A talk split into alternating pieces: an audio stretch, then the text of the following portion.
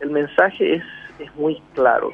El mensaje es para la población, el instrumento es el terrorismo y es decirle de que eh, sus intervenciones, eh, sus posturas políticas, su respaldo y, el, y la conjunción que genera en la persecución de los líderes terroristas eh, no va a no va a quedarse así nomás. Es por eso que lanzan ese mensaje a la población a través de, estos atentados que tuvieron muertos y heridos, que busca finalmente disuadir la voluntad de pelear de ese país de manera directa contra el terrorismo.